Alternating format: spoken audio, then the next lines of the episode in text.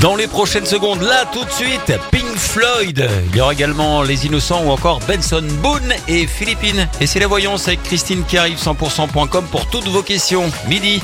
Les tubes et l'info 100% Bonjour à tous. Suite à la fuite d'une machine-outil hier dans l'entreprise Aluminium Sabart à Tarascon sur Ariège, près de 300 litres d'hydrocarbures ont été déversés dans la rivière Vic d'Esso. Les services de l'État ont été immédiatement mobilisés et la fuite a été rapidement stoppée.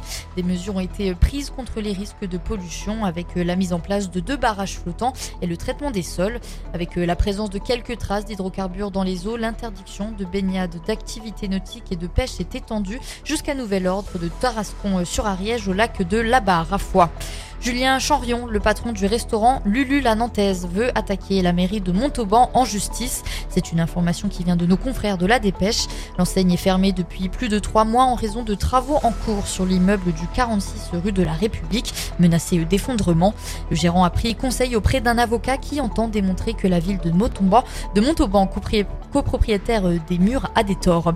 Pour la huitième édition, le conseil départemental du Gers donne rendez-vous aux habitants pour les traditionnelles douces heures estivales. Des événements organisés dans le but de mettre en valeur le sentier de la Baïse, mais aussi les sites départementaux de Graziac et Flaran, ainsi que la Bastide de Valence. Au programme ce jeudi, un concert de la banda Los Pagayos à la double écluse de Graziac, mais aussi une balade nature avec le centre permanent d'initiative pour l'environnement. L'église des Cordeliers à Cordon ouvre ses portes aux artisans d'art du Lot. C'est à l'occasion du Salon des métiers d'art qui se tiendra de vendredi 28 juillet au mardi 1er août. Une vingtaine de professionnels prendront possession des lieux pour exposer leurs œuvres et ouvrages, mais aussi pour procéder à des démonstrations de leur savoir-faire. Et dans le reste de l'actualité, les pompiers ont lutté toute la nuit contre un virulent incendie attisé par des vents violents et menaçant trois villages en Haute-Corse, à quelques kilomètres de l'île Rousse. La situation s'est améliorée ce matin face au sinistre qui n'a fait aucune victime, poussé par des rafales ayant atteint dans la nuit jusqu'à 120 à 130 km heure.